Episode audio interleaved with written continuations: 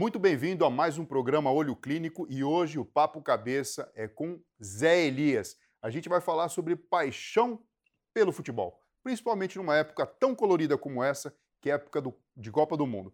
Zé Elias foi jogador de futebol, atuou como volante, teve toda a sua formação nas categorias de base do Corinthians, trabalhou durante cinco anos na Rádio Globo e atualmente trabalha na ESPN como comentarista, principalmente da atuação do futebol, aqui no Brasil e no mundo. Zelias, muito obrigado por estar aqui junto com a gente.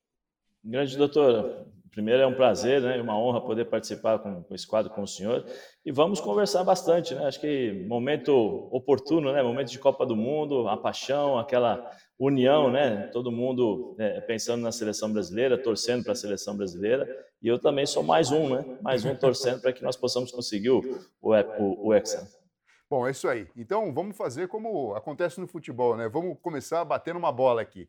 A gente sabe, Zé Elias, que quando a gente tem a Copa do Mundo, a memória afetiva ela é acionada na cabeça de todas as pessoas, não só do Brasil, como do mundo como um todo.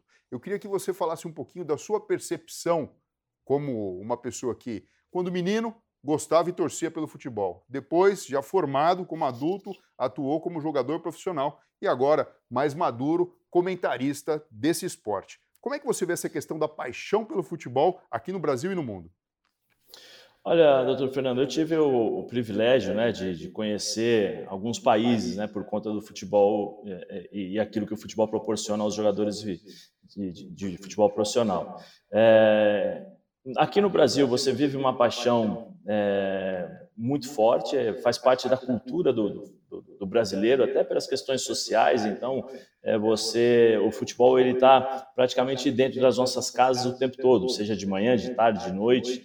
E isso, você cresce com essa paixão, você cresce, o futebol faz parte desse seu crescimento e, consequentemente, você adota um time para torcer, esse time tem os seus ídolos, os ídolos acabam entrando na sua cabeça e, e criam aquela memória afetiva. E tem até uma história engraçada para contar para o senhor, para que o senhor possa analisar. Uma vez, é, chegando em casa, às sete horas da noite, eu chego em casa, minha mãe corintiana fanática, passando lá a roupa e chorando e eu não vi o meu irmão e nem meu pai, né? E era um, era, era um dia em que o, que o meu pai levava o meu irmão para o treinamento. Cheguei fiquei assustado. Falei, mãe, pelo amor de Deus, o que, que foi? O que, que você está chorando?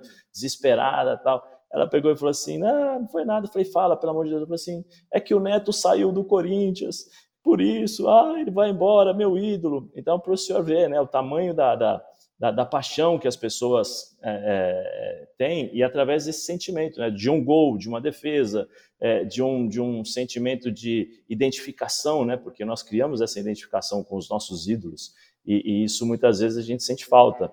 Quando eu tive na Itália, é, é, é cultural, acorda, os italianos acordam, vão para o bar, pedem um expresso, a Gazeta dello Sport, aquele jornal rosa, né, que é conhecido mundialmente, sentam, comem a sua brioche ou croissant e leem o jornal por inteiro. Não é só a parte do time que interessa, não. É, é o jornal por inteiro, justamente para torcer contra, para estar informado, né, quem vai jogar, quem não vai jogar contra o seu time, o enfrentamento. Na Grécia, uma paixão que eu não encontrei em lugar nenhum. É, joguei na Grécia durante três anos e vou dizer para o senhor, é um amor e uma idolatria é, incondicional incondicional. Os ídolos lá são tratados como, como deuses, né? Mais e a paixão é, é, demais. Mais do que aqui no Brasil? Muito mais. Muito mais, doutor. Muito mais, muito mais. É uma paixão que, assim, eu, eu já tinha jogado né, uma, uma Champions League com a Inter de Milão, pela Itália, né, na Itália. Quando eu fui para a Grécia, e aí teoricamente é o segundo mundo né, do futebol, né? o primeiro mundo é Itália, Alemanha, Inglaterra, Espanha, e a Grécia fica no segundo mundo ali. Então você chega lá, você fala, poxa, deixa eu ver o que, que eu vou experimentar. Né? E nos jogos da, da Champions League, para o senhor ter uma ideia, nosso ônibus ele era escoltado por mais de 300 motos dos torcedores. Então o ônibus ia na frente, ia no meio e os torcedores escoltando do lado, na frente, atrás. Chegava no estádio, você era recebido com, com às vezes com flores, dependendo do, dos jogos, né? aquelas pétalas de flores ou é, os papéis né? vermelho e branco, que eram as cores do time. É, um, um, corredor assim, você passava no meio do corredor. Então era um fanatismo assim e uma idolatria é, é inimaginável, assim, imaginável não, assim, você não conseguia imaginar que eu saindo da Itália, de um grande centro, eu poderia encontrar isso é, na Grécia. E até hoje, né, às vezes eu, eu fui para lá recentemente participar de um, de um evento e até hoje eles lembravam da minha, da minha performance, falavam com os meus filhos, olha, teu pai, tal, tal, tal. Então isso é, é gratificante, mas para o senhor ver o tamanho da paixão, depois de 20 anos, né, eles ainda lembram, recordam e, e parece que, que, ainda é o, que hoje, né, que foi hoje que eu estava jogando lá. Agora, Zelias, o que acontece na cabeça da gente, como torcedor, é o seguinte, daquele momento de tensão no jogo, tem uma estrutura cerebral profunda chamada amígdala, ela começa a disparar. Não é à toa que a gente tem uma descarga de adrenalina. Algumas pessoas são até orientadas a tomar cuidado, quem tem pressão alta, porque existem relatos de até gente que teve ataque cardíaco, acidente vascular cerebral. Tamanha é a emoção que uma pessoa pode sentir nessa situação. E quando de repente vem um resultado favorável, principalmente um gol, nosso circuito de recompensa cerebral, que libera um neurotransmissor chamado dopamina, ele vai à frente e vem aquela sensação boa demais, sabe, de pertencimento. Bom, isso eu estou falando do aspecto do jogador, uh, que, do, do, torcedor que está assistindo a uma, a uma partida, né, acompanhando um campeonato. Mas eu queria saber de você, como jogador de futebol que foi, quando você está em campo ali, né? Assim como um, um, um, ator de teatro que já reconhece que a plateia é um elemento extremamente importante e praticamente ela faz a peça de teatro junto, para o jogador de futebol isso funciona da mesma maneira? Ou seja, você consegue captar a energia da torcida e, e como que isso influencia no seu próprio desempenho? Doutor, existem vários comportamentos né, dentro de um vestiário. Existe o comportamento do, de um jogador que sente a presença da torcida a favor, e aí ele transforma isso em fator motivacional para correr mais, para se dedicar mais, para ter um pouco mais de foco, de atenção. E tem jogadores que sentem né, a, a, torcida a favor, ou seja, é, é, sente um, um, nervosismo, a pressão por um erro, se eu errar, o que vai acontecer? Então eles acabam é, é não apresentando a melhor performance. É, eu vou contar um pouquinho especificamente do meu caso, que eu usava muito a questão da torcida contra como um fator motivacional. Né? Então eu adorava chegar no estádio abaixo de pedra, é, de, de, de, de, latinha de refrigerante, né? de cerveja, sendo xingado. Por quê? Porque eu transformava isso na minha cabeça, eu, eu trazia isso para minha cabeça e transformava isso em fator motivacional. Ou seja, eu vou entrar em campo e vou fazer com que todos esses caras que estão me xingando, estão, estão me agredindo, eles fiquem calados, porque eu vou entrar e vou acabar com o jogo.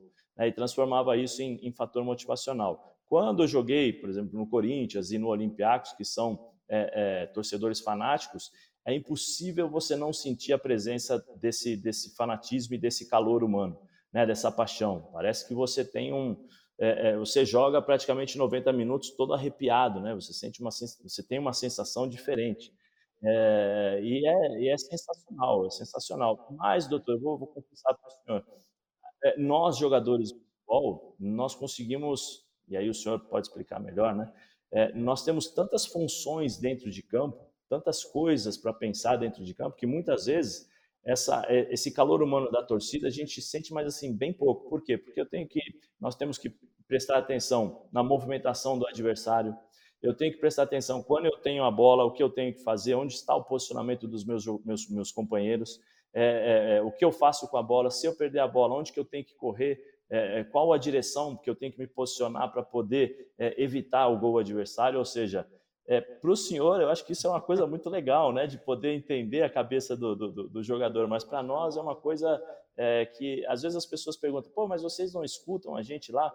Eu falo assim, é que são tantas coisas que a gente tem que pensar que muitas vezes a gente não escuta. Bom, Só que... quando a gente faz um gol, né? Já que você rolou a bola para o meu pé aqui, eu vou chutar. O que, que acontece nessa hora, Elias? Acontece o seguinte: o seu foco é tão grande na tarefa que você precisa desempenhar, e é uma tarefa complexa que envolve inteligência corporal sinestésica, inteligência espacial, estratégia. Então a gente está falando do lobo frontal, a parte mais anterior, a parte inteligente do cérebro funcionando a todo vapor. Que uma coisa chamada atenção seletiva entra em ação. O que é atenção seletiva? Eu vou dar um exemplo aqui para quem está escutando a gente e facilmente vai entender. Você está escutando esse vídeo aqui agora, tá? O programa Olho Clínico. Certamente, a partir desse momento que eu falei, se na sua casa tem um ar-condicionado, um ventilador, um barulho na rua, um latido de cachorro e você não estava prestando atenção, agora você vai passar a prestar atenção. A atenção seletiva ela faz isso, ela coloca a gente tanto em foco que o que está em volta, na verdade, fica secundário. Por isso que você está dizendo isso, que às vezes o trabalho ele é tão intenso que é lógico, você está vendo que tem a torcida ali, mas a influência dela acaba sendo menor, pelo menos do ponto de vista consciente. Agora tem uma Isso. coisa, né? Ah, o, o, fanatismo que muitas vezes essa torcida traz, ele pode ser problemático. A gente sabe que é bom, né, esse, esse amor, essa paixão, mas às vezes a gente sabe que existem desavenças. Veja, o, o esporte serve para unir, né? Serve para a gente se entreter, tem o seu, o seu propósito. E algumas pessoas às vezes se indispõem, briga dentro de casa, briga com pessoas, e, e isso não, não, é muito legal. O que, que você acha que uh, falta ou poderia ser feito para a gente equilibrar essas emoções e sem a gente reduzir a paixão, obviamente, pelo futebol, mas trazendo aí um benefício para toda a sociedade? Olha, doutor, eu, eu eu, eu, vou jogar mais uma vez a bola aí para o senhor, né? É porque é o seguinte, eu acho que é um fanatismo, e aí eu falo pela, por aquilo que eu vivi, não só dentro de casa com os meus pais, né? Meu pai palmeirense fanático, família toda palmeirense, minha mãe corintiana fanática também. É, é, os, o, o, meu dia a dia, né? É, nos clubes por onde passei, é, eu acho que é uma situação bem complicada, porque você tem uma linha muito tênue entre a paixão, né? Entre a emoção e entre o fanatismo. Eu acho que o, o, futebol ele proporciona isso, outros esportes também. Né? Mas você tem um, um, uma linha em que o futebol, por exemplo, você tem o, a, a, tiração de sarro, você tem o fanatismo das apostas, no dia seguinte o amigo vai cobrar a aposta, é, é, a, o amor realmente que o cara sente, ele, ele é, eu tenho um amigo que ele praticamente ele não casa porque ele ama mais o Palmeiras do que qualquer outro tipo de, de, de ser humano, vamos dizer assim, de bicho, de animal. Então, é, você acaba é, é, substituindo muitas coisas, muitos sentimentos e até mesmo pessoas por esse fanatismo, por essa paixão. Né? E isso eu acho que é um pouco complicado de eu explicar praticamente. Eu posso dar os exemplos para o senhor, como eu falei, mas essa explicação eu acho que é difícil porque é uma linha muito tênue. A paixão e, e, o senhor conhece a minha esposa, né, a baixinha, a doutora Renata? Muitas vezes ela fala assim, fala assim, nossa, eu não sei como como funciona isso, né? Porque às vezes eu sou abordado na rua e a pessoa que não me conhece tem uma intimidade muito grande comigo. Aí eu falo para ela, né? Eu falei, baixinha, querendo ou não, durante 16 anos da minha vida, eu frequentei a casa dessa família toda quarta e todo domingo, ou toda quinta e todo sábado. E, e você cria esse vínculo emocional. Então é difícil de você separar essas coisas né, do mundo real, né? E do mundo racional, vamos dizer assim. E aí entra a questão do senhor, né? Que é, o cérebro é, é, uma máquina muitas vezes perfeita, mas que às vezes também tem sentimentos, né? Com certeza. Ô Zé Elias, eu tenho um informante secreto e eu não posso dizer o nome, ali onde você trabalha, sabe, na ESPN.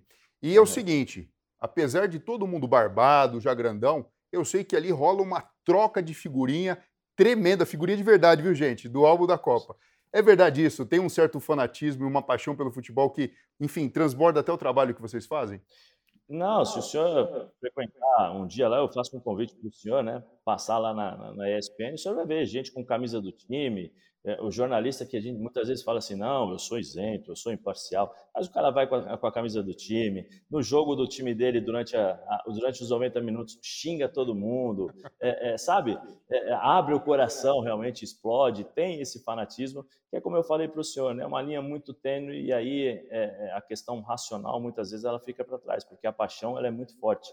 E o futebol transcende muitas vezes essas duas áreas, né? É, é, esse, esse conflito, ele é praticamente, eh, durante 90 minutos, ele é conflitante, né? Porque você tem a paixão, o ódio, o amor, a emoção, que, que, que eh, praticamente andam durante 90 minutos a todo instante ali no, no local de trabalho e em casa também, né?